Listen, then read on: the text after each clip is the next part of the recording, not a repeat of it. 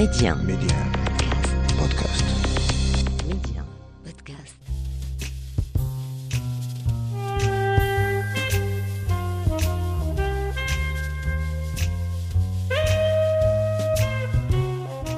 Série d'interviews exclusives, Rencontre avec est un carrefour de dialogue avec des faiseurs, des personnes uniquement habitées par des valeurs comme le savoir-faire, le savoir-être ou encore le mieux vivre ensemble.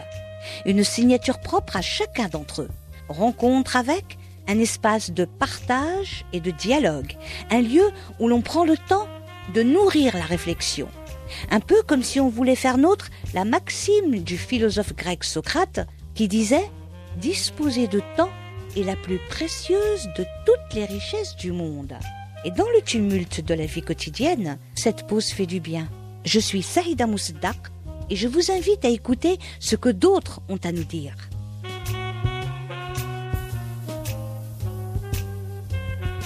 Quand j'étais petit, moi, à Nador, il bah, n'y a, pas, a pas de théâtre. Moi, j'ai grandi à Nador avec ma famille. J'avais, j'avais sept tantes et, des tantes très, très drôles.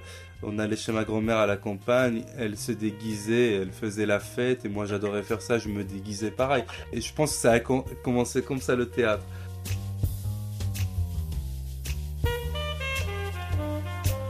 Mohamed Mazouji a suivi une formation classique d'acteur.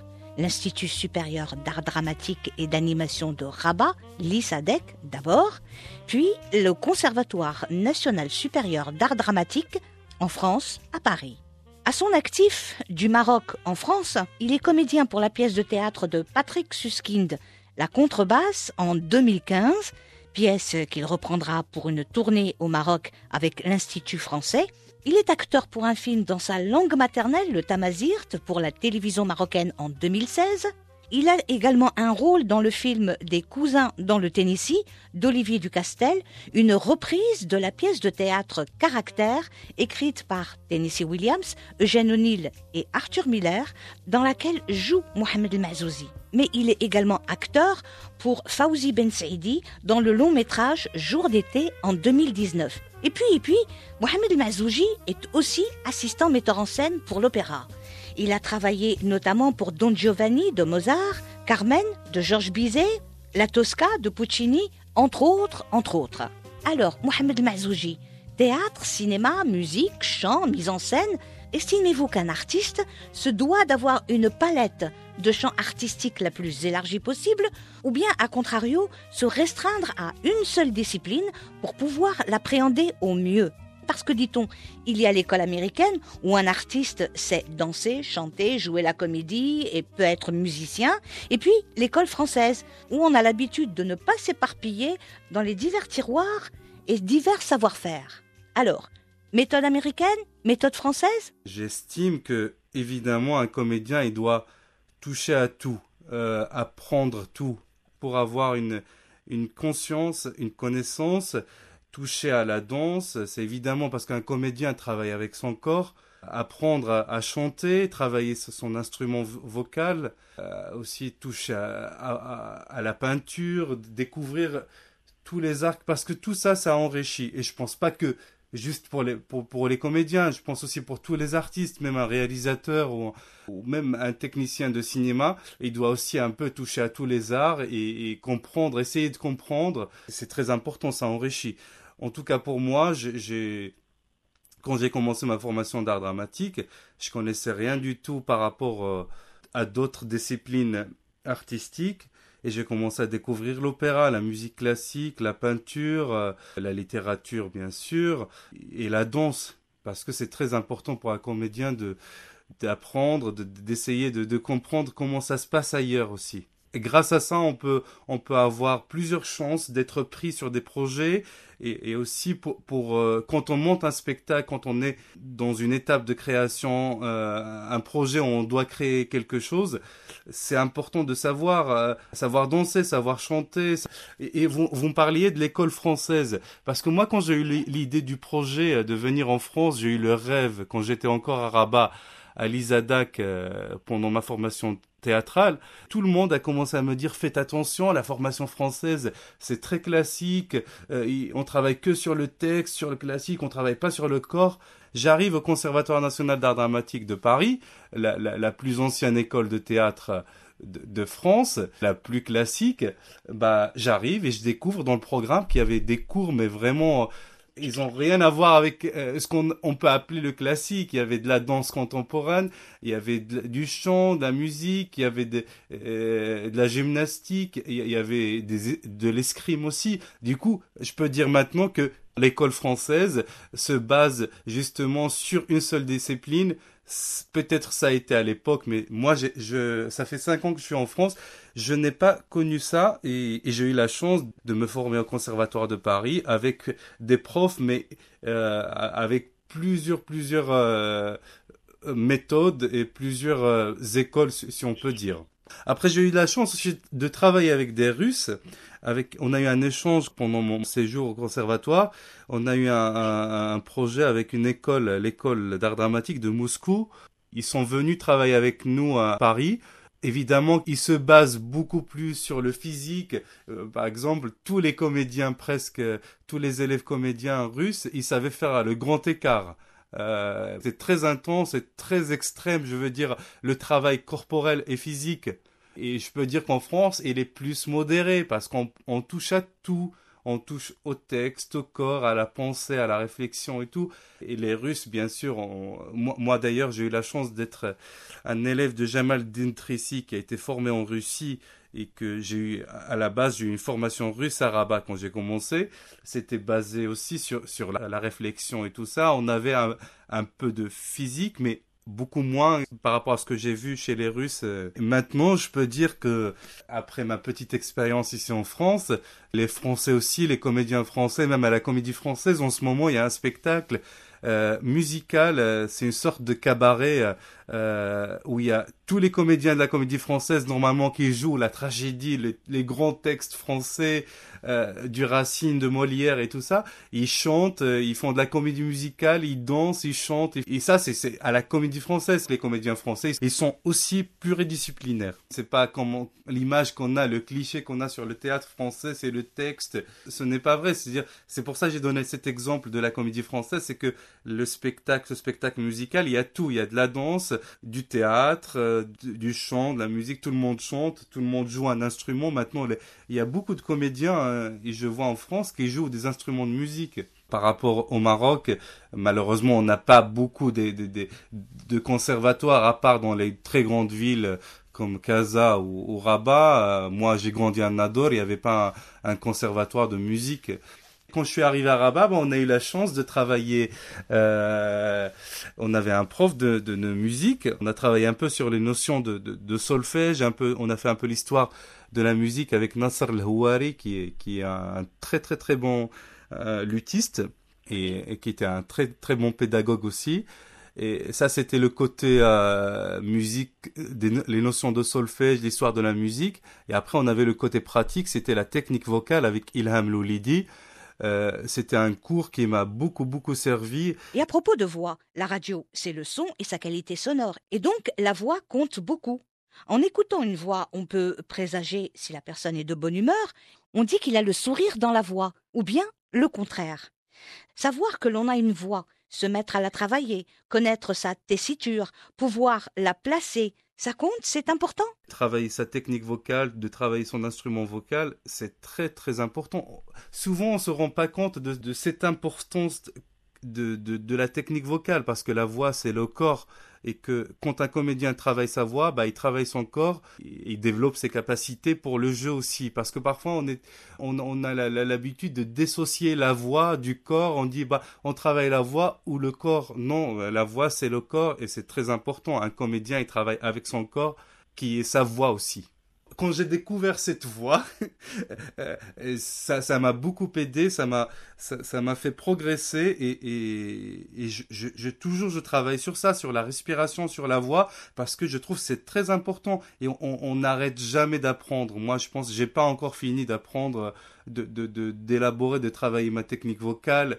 et de développer ma respiration. J'ai des bases, bien sûr, j'ai eu la chance de travailler avec Ilham Loulidi et aussi j'ai travaillé aussi avec d'autres profs ici en France et ça ça m'aide beaucoup ça m'aide beaucoup et que je trouve ça très très important pour un comédien et même pour pour pour euh, pour les gens en général même les journalistes c'est très important de prendre euh, euh, d'avoir des cours de technique vocale. Est-ce qu'une voix à elle seule, si Mohamed, suffit à créer un personnage? Euh, bah, je peux dire que oui, parce que bon, euh, en ce moment, j'ai un enfant de 3 ans et, presque tous les soirs, on, écoute des histoires. À travers ça, bah, on découvre des personnages, on les voit pas, mais on les imagine. On se fait un personnage dans la tête, on l'imagine parce que euh, avec la respiration, avec les intonations, avec les résonances, et oui, bien sûr, euh, avant il y avait le théâtre radiophonique. Et je vais donner un autre exemple, l'opéra. L'opéra, on n'a pas. C'est très beau aussi de regarder un, opéra mis en scène sur scène, mais on peut écouter aussi un air d'opéra et, comprendre, euh, avoir ces, émotions dégagées par la voix, par cette technique. Je, euh, je peux dire que c'est très important une voix. Avec une voix, on peut faire un personnage, bien sûr. Mais est-ce qu'il y a une différence entre faire de la mise en scène pour l'opéra et faire de la mise en scène pour le cinéma ou le théâtre? J'étais assistant metteur en scène parce que mettre en scène un opéra, c'est un gros boulot. J'étais assistant metteur en scène de, Jean-Marc Biscup, euh, c'est un metteur en scène qui travaille entre le Maroc, la France et l'Italie. J'ai eu la chance de travailler avec lui avec l'Orchestre Philharmonique du Maroc euh, à Rabat. Alors, la différence entre la mise en scène de théâtre... D'ailleurs, moi, la première fois quand j'ai vu un opéra, j'ai adoré ce, ce, cette discipline artistique. Je me suis dit, c'est génial, il y a du théâtre, il y a de la musique. Ça dépend. Moi, j'ai eu la chance de, de voir le premier opéra à, Rabat, c'était La Bohème. Euh, J'avais 19 ans, j'étais dans en, première année ou deuxième année de l'ISADAC. Je voyais l'affiche, c'était La Bohème. Moi, j'avais un abonnement du Théâtre National Mohamed V, une carte d'abonnement, et je savais pas ce que j'allais voir. Euh, j'ai vu une affiche où il y a écrit La Bohème, c'était de Puccini aussi. Je me suis dit, ah, c'est La Bohème, c'est Aznavour peut-être, c'est c'est la seule Bohème que je connaissais. Et j'étais fasciné. J'ai adoré, ça m'a touché, ça m'a tellement détendu. euh, je me suis endormi tellement j'étais détendu. Parce que c'était beau de voir ces personnages sur scène, un décor et en même temps un orchestre euh, en bas qui joue, qui accompagne les chanteurs euh, qui jouent sur scène. Et c'était c'était magnifique, c'était très beau. Et je me suis dit, ça, ça m'intéresse, ce, mélange entre le théâtre et la musique, j'ai envie de faire ça. Et d'ailleurs, l'année d'après, je suis allé voir le metteur en scène qui faisait une conférence. Je lui ai dit, je voudrais venir voir juste comment on, répète un opéra, comment on peut monter un opéra. Est-ce que les répétitions ressemblent à une répétition d'une pièce de théâtre ou pas? Euh, Alors, la différence entre, entre euh, une mise en scène de théâtre et une mise en scène d'opéra, ça dépend aussi le genre de théâtre qu'on répète. L'opéra, normalement, on connaît déjà notre rôle, les chanteurs connaissent déjà la partition. On n'écrit pas, on va, on va rien rajouter. C'est une partition déjà qui existe et on doit suivre la musique et, et mettre en place et mettre en scène des actions et des mouvements qui vont accompagner la musique. En revanche, au théâtre, on peut prendre plus de temps à, travailler. Déjà, les répétitions de théâtre durent beaucoup, beaucoup plus longtemps que des répétitions d'opéra. Euh, mais il y, a- beaucoup de points en commun. Y a- c'est la répétition, il faut se souvenir aussi de ses mouvements, de ses actions.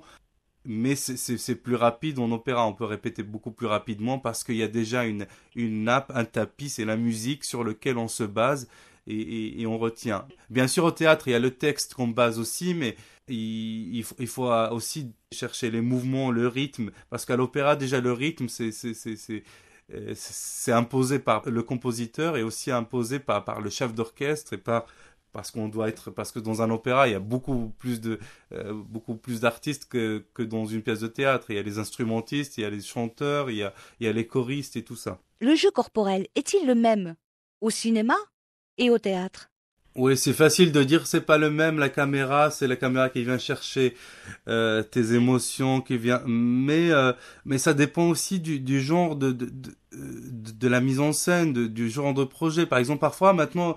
En, en- en France, je commence à voir des pièces de théâtre. On n'est pas obligé de projeter la voix. On porte des micros, c'est-à-dire on a un jeu très très très naturel, très crédible. On n'exagère rien du tout. Après, il y a aussi dans le cinéma, il y a des films où on doit exagérer, exagérer, faire des gestes beaucoup plus grands et tout ça.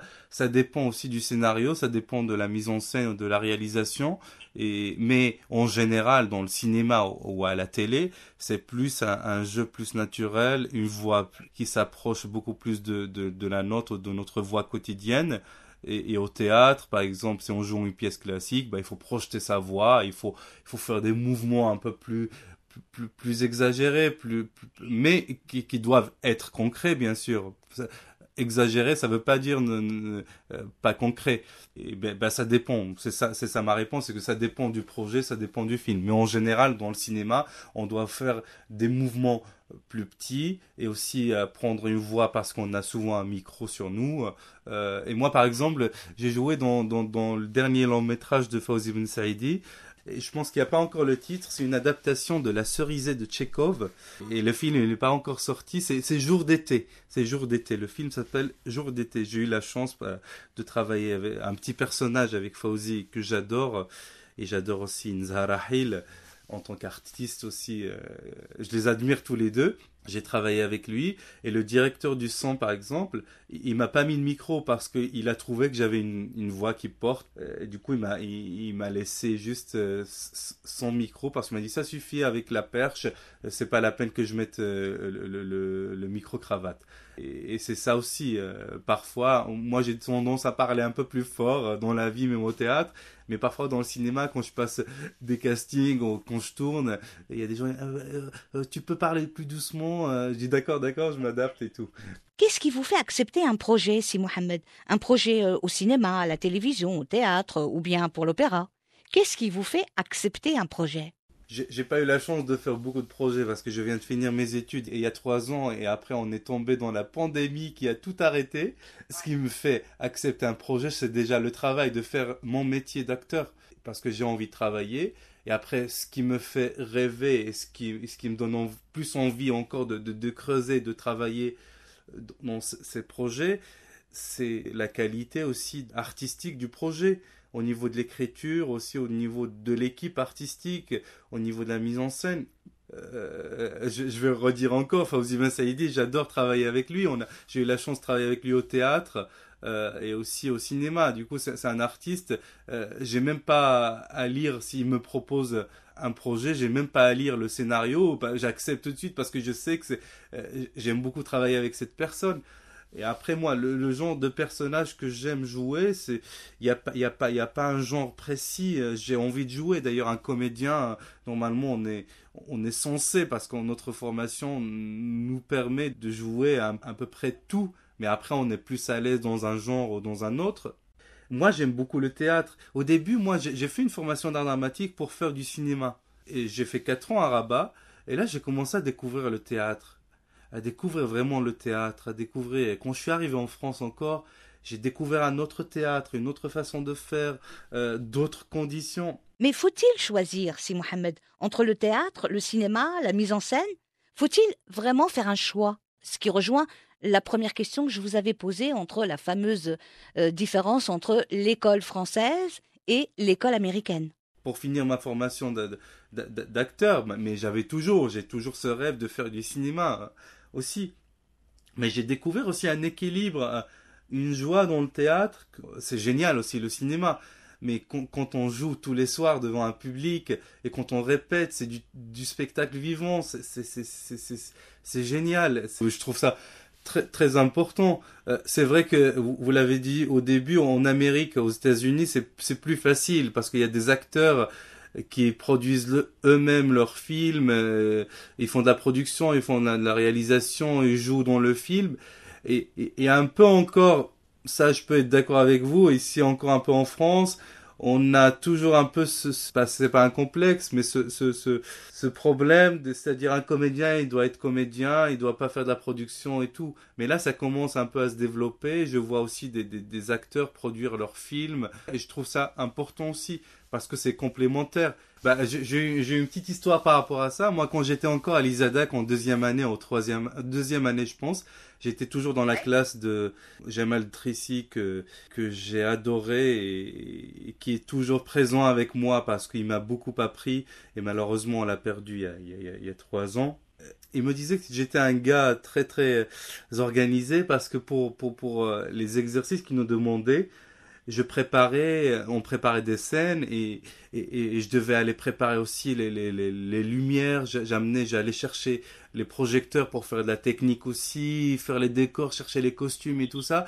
J'étais très organisé. Et il me disait, toi, il faut que tu fasses de la mise en scène, c'est bien, il faut, il faut, il faut, t'es très organisé, c'est bien ce que tu fais. Et moi, j'étais vexé parce que et mes copains là dans ma promotion ils me disaient oui il faut que tu je le prenais un peu mal parce que je croyais que c'était une façon de dire t'es pas acteur il faut que tu fasses de la mise en scène. Et, et c'était c'était pas ça ce, ce qu'il voulait dire. Il voulait dire juste que tu peux faire les deux en même temps.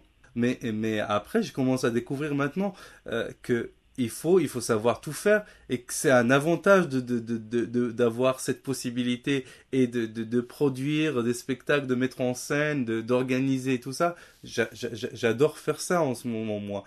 J'aime beaucoup. D'ailleurs, quand j'ai monté la contrebasse de Patrick Soskin, j'ai fait une adaptation. Je suis allé voir les directeurs des instituts français au Maroc. Je suis allé à Casa, à Marrakech, à, Rabat, à Tanger. Je suis allé les voir. Je dis, j'ai un spectacle, je veux le, faire chez vous, je veux le jouer chez vous. J'ai engagé un pianiste avec moi qui était mon ancien professeur au conservatoire. Aussi, ma prof d'interprétation au conservatoire, Sandy Ouvrier, qui je lui ai demandé pour faire la direction d'acteur et elle m'a aidé pour, pour ce projet j'ai organisé tout en même temps. C'était très fatigant, bien sûr, surtout quand on commence, de faire et l'organisation, la production, de faire la mise en scène et de jouer un monologue d'une heure euh, dix tout seul sur scène. C'était, c'était un peu dur, mais, mais j'ai adoré faire ça. J'adore faire ça. Si Mohamed, vous vivez à Paris, et à Paris, il y a une foultitude de spectacles que l'on peut aller voir. Des films, des pièces de théâtre, des spectacles de toutes catégories. Et tout cela permet donc de se nourrir, d'ingurgiter des tas d'émotions qui peuvent souvent servir les artistes dans leurs futurs projets. là, en ce moment, j'ai du mal, j'ai plein d'amis qui jouent au théâtre, mais j'arrive pas à trouver des, moments pour aller les voir tous. Euh, j'ai un enfant, nous avons un enfant avec ma compagne qui est chanteuse lyrique, chanteuse d'opéra. Elle est prise aussi pour, dans des projets et tout ça, et on a un programme un peu, un peu chargé. Et, et, pour retrouver du, du, temps pour aller voir des pièces de théâtre et voir des films. Mais bon, on arrive toujours, à chaque fois on arrive. Heureusement ici on joue plusieurs fois, il y a, il y a des, euh, des, des reprises et tout ça de spectacles et, et ça c'est bien, c'est un avantage. C'est facile de vivre ensemble lorsqu'on est euh, un couple d'artistes? Alors c'est facile et c'est très difficile en même temps.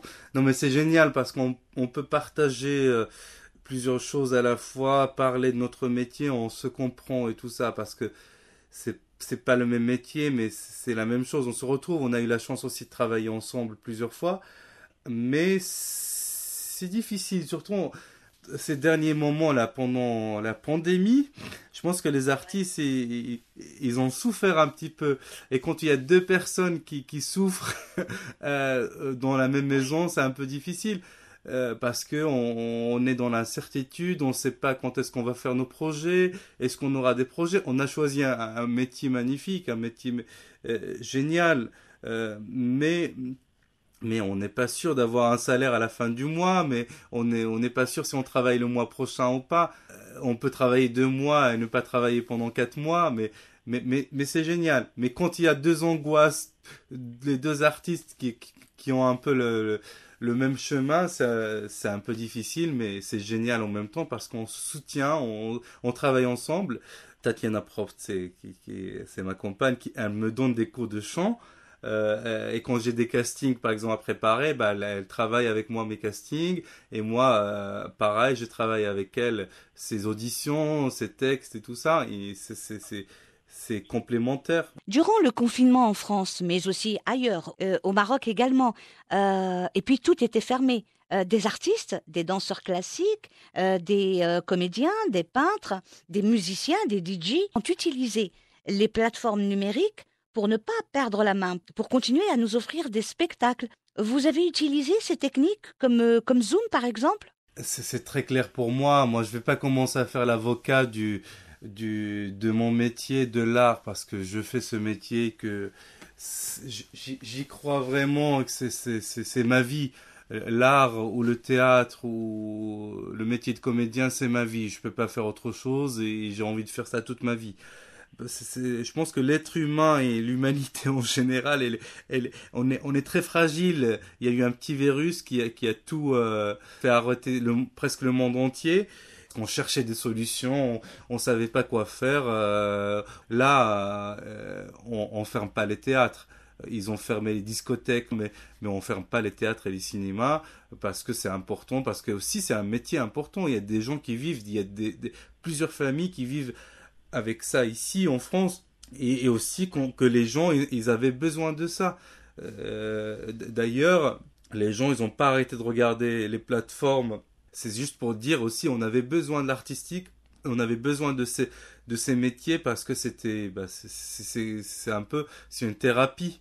La musique aussi, on a écouté beaucoup la musique, on a écouté, et du coup, c'est très très important. Bah, j'espère qu'un jour, on va pouvoir euh, passer à autre chose euh, et reprendre la vie normale. Devenir acteur, comédien, c'était un rêve au départ pour vous?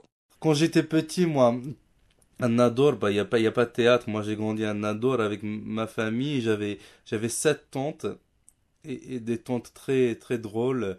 On allait chez ma grand-mère à la campagne, elle se déguisait, elle faisait la fête, et moi j'adorais faire ça, je me déguisais pareil. Donc le théâtre était déjà chez vous, à la maison Oui, et je pense que ça a commencé comme ça le théâtre. Et après, bah, on n'avait pas de théâtre. Je regardais le, le jour de l'Aïd Kbir ou l'Aïd Srer, je regardais les, les, les captations de, du théâtre national. Euh, la troupe du théâtre national de Mohamed El-Jem, Souad Khoye, Abdel et d'autres, et j'adorais. Je me disais, j'ai envie de faire ça, moi, j'ai envie de faire ce métier, je trouvais ça fascinant. Après, quand j'ai commencé à, grandir un peu, j'étais au collège, j'ai commencé à regarder à la télé, et je voyais des comédiens qui disaient, nous, on a été formés, on a fait une formation après le baccalauréat, on a fait une formation à l'ISADAC, à l'Institut supérieur d'art dramatique et d'animation culturelle de Rabat. Et moi, je disais, ah bah c'est ce que j'ai envie de faire, j'ai envie de faire ça, j'ai envie de faire une formation de théâtre. Avant, j'avais un rêve, je voulais devenir avocat, policier ou journaliste. Mais après, je me suis dit, je vais, je vais devenir, je vais faire une formation d'acteur. Parce qu'en fait, quand on est acteur, on peut faire journaliste, on peut jouer un avocat, on peut jouer un policier. Avec ce métier, je peux faire les trois. Le fait que vous puissiez maîtriser plusieurs langues, c'est un atout supplémentaire pour un comédien? Ça dépend des projets. Il y, a, mon agent qui va m'envoyer un casting et me dire il y a ce directeur de casting qui cherche un comédien qui parlerait arabe arabe et français ou arabe libanais et tout ça. Je dis oui, je peux travailler moi l'arabe libanais, c'est facile. Ça peut être un avantage, mais je pense qu'ici en France, et surtout à Paris, il y a beaucoup, beaucoup de comédiens talentueux et qui parlent euh, beaucoup, beaucoup de langues. C'est un avantage. Déjà, c'est un avantage personnel. Moi, j'adore quand je vais. Là, la dernière fois, je suis allé voir le film d'Almodovar, de, de pouvoir comprendre directement sans lire les sous-titrages, c'est génial. J'espère un jour, moi j'adore faire le théâtre, d'ailleurs je, l'ai fait pas mal, de faire le théâtre euh, en plusieurs langues. En ce moment, je suis en train de préparer avec un, copain à moi au conservatoire, un comédien aussi qui est d'origine de Nador, mais il est français. Il est né en France, il a grandi en France. Sa famille, ses parents viennent de Nador et de la région. Et on est en train de préparer un spectacle ici pour un appel à projet euh, pour des spectacles en plusieurs langues.